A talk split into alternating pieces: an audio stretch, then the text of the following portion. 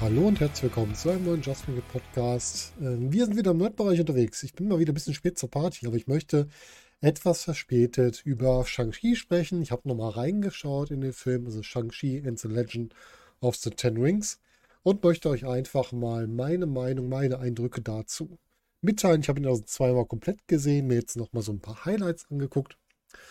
Und ja, ich muss sagen, ich bin sehr positiv überrascht von dem Film aber darüber gleich später. Wir gehen erst so ein bisschen durch die Grunddaten. Wir haben ja einen Film mit einer Länge von 132 Minuten, also etwas über zwei Stunden Laufzeit. Das Ganze ab zwölf Jahren freigegeben.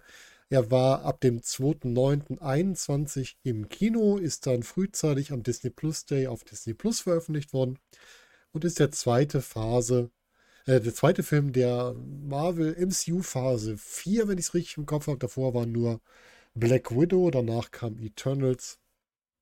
Ja, und da hatten wir jetzt Shang-Chi. Shang-Chi, ein Film, der im asiatischen Raum spielt. Ähm, ich kannte Shang-Chi als Figur vorher überhaupt nicht. Ich hatte da keinerlei Berührungspunkte mit. Bin aber auf der anderen Seite auch kein großer Fan von übertriebenen äh, chinesischen Actionfilmen. Das heißt, diese Filme, wo man dann Szenen hat, wo die äh, Protagonisten irgendwie über Speerspitzen laufen und darauf kämpfen, das ist nicht so meine Welt, muss ich ganz ehrlich sagen. Und deswegen war ich hier vorsichtig, habe ihn mir aber trotzdem angeschaut, habe ihn mir sogar mit einem Podcast-Kollegen angeschaut, nämlich mit dem Andy Jackson. Wir waren gemeinsam im Kino damals. Er hat mir ein bisschen davon vorgeschwärmt, von der Figur habe ich auch, komm, bin jetzt beruflich eh in deiner Ecke. Wir gucken mal zusammen Shang-Chi. Und ich muss sagen, ich wurde im Großen und Ganzen nicht enttäuscht. Also der Film war für mich keine Enttäuschung. Er hat mir auch Spaß gemacht. Es gibt ein, zwei Sachen, wo man vielleicht was meckern kann, aber da gehen wir gleich drauf ein. Einmal zur Story. Shang-Chi wächst als Sohn eines chinesischen Geschäftsmannes und einer amerikanischen Mutter auf. Das Ganze auf einem Anwesen in China, was ein bisschen abgelegen ist. Das hat ein bisschen was mit der Herkunft zu tun der beiden, Eltern, beiden Eltern. Und dort leben sie halt abgeschnitten von der Außenwelt. Und ja, er soll in seiner Kindheit, muss in seiner Kindheit relativ viel lernen. Spätestens nachdem seiner Mutter was zustößt, wird er sehr stark in Kampfsport trainiert, weil sein Vater auch hier eine, ja, nicht ganz so positive Rolle hat. Das heißt, er ist so eine, ja, wie nennt man es? Ist das eine Bandenanführer? Bandenanführer klingt immer so weich, aber schon sehr groß aufgestellt. Und ja, er entwickelt dabei sehr starke Martial Arts Fähigkeiten. Also er ist schon sehr gut da drin, in dem, was man ihm beibringt. Und ja, wird das auch später dann unter Beweis stellen. Jahre später ergibt sich dann auch, warum er denn diese harte Ausbildung erleben musste. Er dachte halt immer, er wäre für die gute Sache unterwegs, aber der Vater hat ihn halt auf etwas vorbereitet, was er dann durchführen soll. Denn seine Mutter kommt währenddessen um, weil der Vater halt eigentlich, eigentlich ein Gangsterboss ist, sich aber davon dann löst, als er die Mutter kennenlernt. Und dann, ähm, ja, sie seine Vergangenheit wieder einholt und die Mutter dadurch stirbt. Und Shang-Chi soll halt die Täter quasi umbringen. Und das ist der Moment, wo er sich von seinem Vater lossagt und in die USA flüchtet, da unter dem Namen Sean auftritt. Und mit seiner Freundin Katie zusammen in diversen Jobs arbeitet, hier gerade in einem Parkservice am Anfang des Films.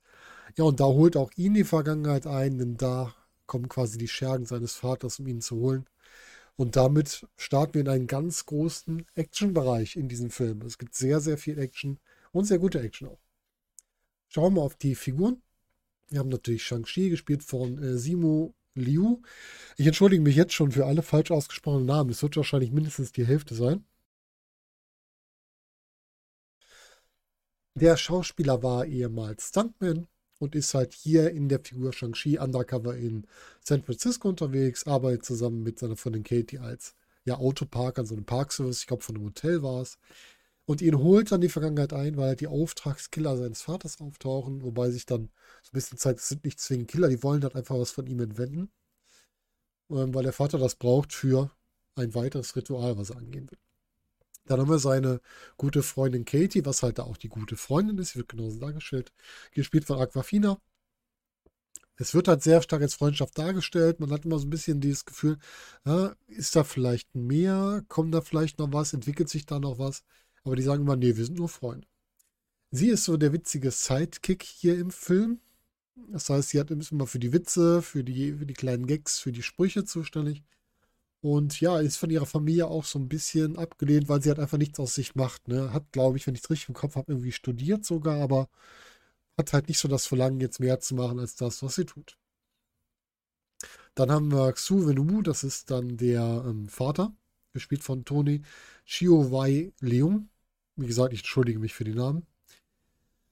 Das ist quasi der echte Mandarin, der Anführer der äh, Ten Rings, der Zehn Ringe. Und der macht sich auch über den Mandarin lustig, über den Namen, äh, dass die Amerikaner Angst vor einem Obst hatten. Es stellt sich im Laufe der Geschichte heraus, dass er schon seit über 1000 Jahren lebt. Und das liegt auch an den Ten Rings, an den Ringen, die er hat. Und diese Ringe haben ihn immer in seiner ja, Schreckensherrschaft unterstützt und er legt sie für seine Familie ab, wird aber dann von der Vergangenheit wieder eingeholt, wo seine Frau dann stirbt, dadurch, dass halt Menschen aus seiner Vergangenheit eigentlich ihm ans Leder wollen, er aber nicht da ist. Und dann begeht er Rache und das in Anwesenheit seines Sohnes, den er danach dann auch ausbildet. Und diese Racheszene ist auch unglaublich übel erzählt, die ist auch ein bisschen aus Sicht des Kindes erzählt, dass er halt immer wieder die ähm, die anderen halt verprügelt und auseinandernimmt und der Sohn halt da steht und das alles miterleben muss. Was interessant ist bei der Figur, das ist auch etwas, was man bei Marvel ja manchmal so ein bisschen bemängelt. Er ist nicht rein böse. Das heißt, er hat eigentlich auch einen guten Kern. Er möchte erst halt alles aufgeben für seine Familie. Den Grund, seinen Sohn und seine Tochter auch später wiederzuholen, ist auch, weil er die Familie zusammenbringen will, weil, weil ihm was zugeflüstert wird, dass seine Frau noch da ist, dass er sie wiederholen kann. Das heißt, er ist keine grundböse Figur. Dann haben wir noch als Figur Xia Ling, das ist äh, gespielt von Meng Er Xang, die zurückgelassene Schwester von Shang-Chi. Er ist ja damals abgehauen, hat seine Schwester zurückgelassen. Sie hat lange auf ihn gewartet und ja, ist deswegen anfangs auch auf ihn nicht so gut zu sprechen, ziemlich sauer auf ihn. Hat dann ganz alleine sich so ein kleines Club-Imperium aufgebaut. Ja, und ist dann erstmal distanziert, kommt dann an seine Seite und gemeinsam äh, kämpfen sie dann später im Film. Dann haben wir noch Li, das ist die Mutter, gespielt von Fala Shen. Die lebt in einem, ja, in einem Dorf, in einem Tempel, mitten in einem verwunschenen Wald, nenne ich es jetzt mal. Und da muss ich sagen, sie wird mir zu wenig dargestellt. Wir erfahren zwar, sie hat ihre Kräfte aufgegeben, mit der Familie zu leben. Das heißt, sie ist nicht mehr unsterblich, also sie wirkt sonst unsterblich. Sie hat vieles aufgegeben, aber sie ist für mich, bleibt für mich zu blass im Film. Da hätte ich gerne mehr erfahren über die Mutter. Muss ich ganz ehrlich sagen. Und dann haben wir auch Ying Yan, das ist gespielt von äh, Michel Geo, die kennen wir auch schon aus verschiedenen Bereichen, beispielsweise aus Star Trek Discovery war sie, glaube ich, mit drin. Das ist dann die hilfsbereite Tante, die ähm, quasi die beiden aufnimmt, als sie wieder zurück in das Dorf kommen, wo die Mutter herkommt. Ja, und da ist halt die Frage, warum hat sie denn nicht nach ihrer Nichte und ihrem Neffen gesucht oder geschaut? Sagt jetzt, ja, ihr seid gerne willkommen, aber mich um euch geschert habe ich die ganze Zeit nicht. Das ist halt so ein bisschen, bisschen komisch, muss ich dazu sagen. Ne? Aber am Ende steht sie denen bei, erzählt denen auch von ihrer Mutter und so weiter. Und äh, was sie von denen denkt, was sie über die denkt, bringt Shang-Chi noch bestimmte Kampftechniken seiner Mutter bei, die ihm dann am Ende auch helfen. Also all das ist wirklich schön gemacht. Ja, Kampftechnik. Kampfchoreografien, Choreografien. Wir haben sehr tolle Kampfchoreografien. Wir haben am Anfang, wo der Vater und die Mutter das erste Mal aufeinandertreffen, eine Kampfchoreografie, die eher wie ein Tanz wirkt, also sehr geschmeidig, auch mit schöner Musik unterlegt. Ähm, hat mir sehr gut gefallen. Dann gibt es die erste Kampfszene von Shang-Chi im Bus, also so eine One-Take-Kampfszene, wo es durch den Bus geht gegen verschiedene Gegner. Sehr coole Martial Arts-Kampfszenen, wirklich gut gemacht. Und dann gibt es noch eine Szene, wo sie auf einem Gerüst an einer Hauswand kämpfen. Und das war für mich schon, also es ist nichts für Menschen mit Höhenangst. Da hat es mich schon gekribbelt. Aber es wurde trotzdem sehr cool gemacht. Also sehr viele schöne Kampfszenen, sehr gute Kampfchoreografien. In den drei Szenen auch sehr wenig CGI. Wir haben später einen größeren CGI-Bereich, was da wiederum das typische Problem ist, was wir haben. Und ähm, ja, das ist halt so ein, so ein Marvel-Problem, würde ich fast sagen, in manchen Filmen, dass das CGI dann so ein bisschen den Schwung rausnimmt, die Energie rausnimmt. Wobei es auch schöne CGI-Bereiche gibt, aber so finaler Kampf ist da ein bisschen schwierig.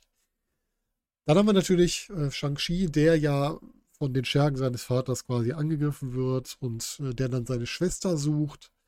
Und die hat dann, wie gesagt, so ein, so Club, so ein Kampfturnier sogar in ihrem Club aufgebaut, wo er dann auch teilnimmt. Und da treffen wir auf alte Bekannte. Da sehen wir zum Beispiel auch Wong aus ähm, Doctor Strange, also der, die rechte Hand von Doctor Strange. Und wir sehen Abomination. Den haben wir nicht mehr gesehen seit dem Hulk-Film mit Edward Norton. Und der taucht ja auf und der kämpft gegen Wong. Und das finde ich schon mal interessant, dass man die Figur wieder einführt. Vielleicht wird sie irgendwann nochmal relevant, weil eigentlich ist sie ein Gegenspieler von Hulk. Und äh, finde ich sehr spannend, dass er ja auch da auftaucht. Und Wong wird hier am Anfang eingeführt, weil wir ihn am Ende quasi nochmal brauchen. Das ist auch gut gemacht. Also es wird nicht einfach irgendjemand reingezogen, nur weil wir ihn gerade brauchen, sondern die Figuren tauchen überall schon mal auf. Und hier sehen wir auch den ersten Kampf zwischen Shang-Chi und seiner Schwester. Was auch schön choreografiert ist. Er will halt nicht gegen sie kämpfen. Sie will gegen ihn kämpfen und sie vermöbelt ihn auch ganz ordentlich, wo man dann, nachdem man die Busszene vorher gesehen hat, wie stark er da war und das hier sieht, wirklich merkt, sein Gewissen steht ihm halt manchmal im Weg. Und das ist auch gut so, dass das so ist. Dann kommt es zu dieser Szene mit dem Bambusgerüst außen am Haus, wo dann er und seine Schwester quasi gefangen genommen werden und zu ihrem Vater gebracht werden. Und dem dann auch mit der Zeit wieder entfliehen, aber das erst, nachdem sie da auf eine weitere Figur treffen, die wir schon kennen. Sie treffen nämlich im Keller ihres Vaters auf Trevor. Und Trevor ist der Mandarin aus Iron Man. Drei war es, glaube ich, ne? Mandarin war drei oder zwei? Ich weiß gar nicht mehr genau. Ne, zwei war es. Iron Man 2. Und der bringt sie gemeinsam mit seinem Haustier, was irgendwie keine Öffnungen hat, sondern ein Fußschemel mit Flügeln ist. Der hat mich sehr stark an die Schüttel das Biest erinnert, irgendwie so ein Möbelstück. In die Welt von Shang-Chis und wie heißt die Schwester sehen, haben wir schon wieder vergessen. Xia Lings Mutter. Da gibt es ein großes ähm, Waldlabyrinth, so ein Bambuswald. Und sie würden halt durchgeführt von diesem ja, kleinen Haustier und treffen dann auf ihre Tante und auf eine ganz neue Welt, nämlich auf eine Welt mit ganz vielen tollen Figuren, die auch wirklich schön dargestellt sind. Wir haben ähm, so Löwenwesen, wir haben äh, Abwandlungen von Pferden, wir haben Drachen, wir haben Seelenfresser, also ganz viel, ganz tolle Sachen. Aber diese Fantasy-Welt kommt sehr kurz. Das ist so das letzte Drittel des Films, da wird halt diese Welt dargestellt und da findet dann auch die große finale Schlacht statt. Das heißt, da taucht dann auch Shang-Chis Vater auf mit seinen Schergen und die kämpfen dann erstmal gegen das, in Anführungsstrichen, Waldvolk. Und der Vater ist ja beeinflusst, der denkt ja, dass hinter einer Wand in diesem Waldvolk seine Frau verborgen ist, also versteckt ist oder gefangen genommen ist. Und dahinter steckt ein großer Seelenfresser. Und der Seelenfresser sammelt die Seelen von den Lebenden, um damit sich selbst Kraft zu machen. Ja, und durch die wirklich Verstörtheit des Vaters wird dieser Seelenfresser auch befreit. Und dann kommt es hier, nachdem wir erst die Schlacht zwischen Shang-Chi und seinem Vater haben, die wirklich cool ist, weil sie halt beide mit den Ringen kämpfen und die Ringe, je nachdem wer sie hat, eine andere Farbe annehmen, eine andere Dynamik annehmen, was wirklich gut aussieht. Kommt es aber dann zu der großen CGI-Endschlacht zwischen einem Drachen, den Shang-Chi quasi begleitet, und diesem Seelenfresser. Und das ist halt eine relativ große ähm, CGI-Matsche, was nicht so viel Spaß macht. Also gerade dieses Finale. Ich fand den finalen Kampf zwischen dem Vater und Shang-Chi fand ich deutlich besser als dieses CGI-Gematsche dann mit Seelenfresser und Drache. Wobei der Drache toll aussieht, der Seelenfresser an sich auch. Aber dieses Zusammenspiel, wenn die aufeinandertreffen, ist halt einfach nur noch groß, dunkel, matsch. Das fand ich ein bisschen schade. Wobei grundsätzlich CGI nicht schlecht ist. Wir haben ähm, um den Weg ins Labyrinth zu finden, hat Shang-Chis Vater so eine große, eine große Wasserkarte, die entsteht, weil er die beiden Amulette seiner Kinder in einen Drachenkopf einfügt und dann quasi eine Karte aus Wasser entsteht, die dann sehen, wie sie in das Labyrinth kommen. Das war gut. Das hat mir gefallen. Auch manchmal das Zusammenspiel CGI Martial Arts hat mir auch gefallen. Und dieses Unterschied in dem Kampf vom Vater und Sohn, auch das war wirklich gut dargestellt. Aber wie gesagt, das Finale, dieser typische Monsterkampf mit CGI-Pampe, das war nicht so meins. Ich hätte dann lieber einen großen Endkampf zwischen Shang-Chi und seinem Vater gehabt, dass man da das entscheidet und nicht über diesen CGI-Kampf am Ende. Aber gut, nicht meine Entscheidung. Aber grundsätzlich muss ich sagen, für mich war es ein Film, der mir Spaß gemacht hat. Shang-Chi wird entwickelt, wird nicht sehr stark entwickelt, aber wahrscheinlich wird das in anderen Filmen dann auch weitergeführt. Er wird auch erklärt. Ich sagen, ist alles gut. Was man natürlich sagen muss, vielleicht ist dieser Film nicht so sehr die Shang-Chi Origin, sondern eher die Wen Wu, also von seinem Vater die Origin Story, weil da erfahren wir deutlich mehr darüber, wie er so geworden ist, wie er ist, als über Shang-Chi. Natürlich kann man Shang-Chi weitererzählen, weil Wen Wu stirbt, stirbt am Ende des Films. Und Shang-Chi ist halt noch da. Und dann ist natürlich die Frage, der Trailer hat uns suggeriert, den großen Trainer von Shang-Chi. Und der ist am Anfang dabei bei diesem Gerüstkampf, ist am Ende bei der finalen Schlacht dabei, aber hat nie wirklich eine große Rolle. Den finde ich kommt ein bisschen kurz. Und natürlich kommt die Mutter ein bisschen kurz. Das muss ich auch klar sagen. Aber ich mochte die gesamte Kampfchoreografie, hat mir sehr gut gefallen. CGI abseits des Endkampfs hat mir sehr gut gefallen. Die Dynamik der Charaktere, also Shang-Chi und äh, seine gute Freundin Casey. Das hat mir unheimlich gut gefallen. Ich mochte auch den Vater, weil er halt nicht so diese Schwarz-Weiß-Figur ist, sondern der hat halt Zwischenstufen. Der ist nicht rein böse, der ist nicht rein gut, sondern der schwimmt irgendwo dazwischen. Immer mit einem Schwenk nach rechts oder links, je nachdem, was gerade ansteht. Also da muss ich sagen, das war alles gut. Ja, und dann kamen wir, haben wir natürlich äh, Post-Credit-Szenen. Wir haben einen Rücksprung zu einer Szene vor Anfang. Am Anfang sitzen die beiden mal zusammen mit Freunden in einem, in einem ja nicht Café, in einem, ich würde jetzt mal aus dem Rheinland sagen, in der Kneipe und äh, reden so ein bisschen. Und die meinen halt, ja, bei euch passiert ja überhaupt nichts. Und dann erzählen die halt jetzt von ihren Ereignissen. Die Freunde sagen, das ist doch Quatsch. Wollt ihr uns jetzt hier verarschen? Ja, und dann taucht auf einmal Wong auf, öffnet ein Portal, taucht auf und sagt denen so, ihr müsst jetzt mitkommen. Die anderen beiden sind total erschrocken. Wong übernimmt die Rechnung, alles gut. Und dann ziehen die quasi, zieht er sie mit ins äh, Sanctum Sanctorum, so sieht es zumindest aus. Und dort werden die Ringe analysiert und es kommt raus, die Ringe sind halt ein komplett unbekanntes Material. Und da haben wir dann noch zwei Experten mit bei in der Post-Credit-Szene. Nämlich einmal Captain Marvel, die sagt, kein außerirdisches Material, was ich kenne. Und Bruce Banner, der sagt, es ist auch kein Infinity-Material. Und Bruce Banner ist hier wieder in seiner Menschengestalt. Das heißt, wir haben nicht mehr Professor Hulk, sondern wir haben wieder den alten Bruce Banner hier. Auch schön mal wieder zu sehen. Und was noch auffällt, die Ringe senden irgendein Signal aus. Jetzt ist die Frage, wer wird mit dem Signal ge gerufen? Wir haben jetzt einmal eingeführt bei Loki Kang den Zerstörer. Hat er sie erschaffen? Kommt es daher? Und wir haben bei Eternals jetzt eingeführt, also was eingeführt, weiter erklärt, die Celestials. Oder rufen die Ringe die Celestials? Keiner weiß es so genau. Und das ist halt die Frage, die sich dann im nächsten Teil vielleicht noch erklären muss. Ja, und dann nimmt äh, Wong quasi Shang-Chi und Katie ins Team auf. Es wird jetzt noch nicht gesagt, ja, Avengers oder sonst was, aber willkommen im Team, sagt er einfach nur. Und da wird sich wahrscheinlich noch erklären, was daraus entsteht.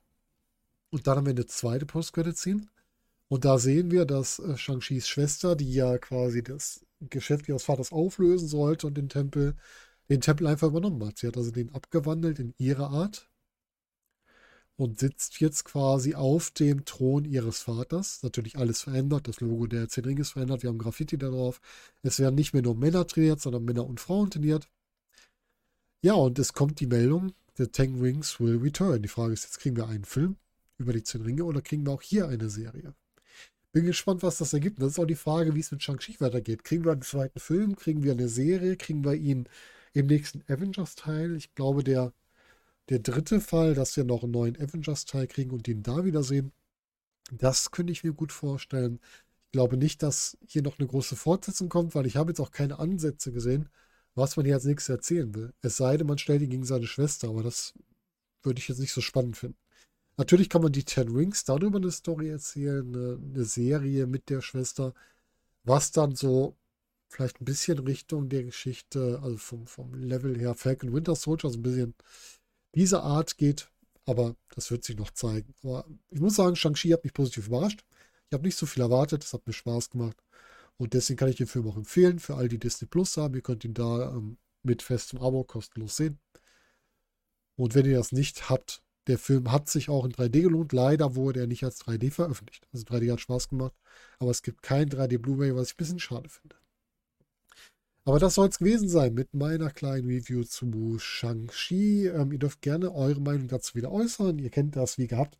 Kommentare bei YouTube oder eine private Nachricht über Twitter. Ihr kennt meine Kanäle, ihr wisst, wie ihr mich kriegt. Oder sonst wünsche ich euch noch einen schönen Morgen, Tag, Abend oder Nacht, je nachdem, wann ihr das hier hört. Und wir hören uns zunächst wieder. Macht es gut. Bis dahin.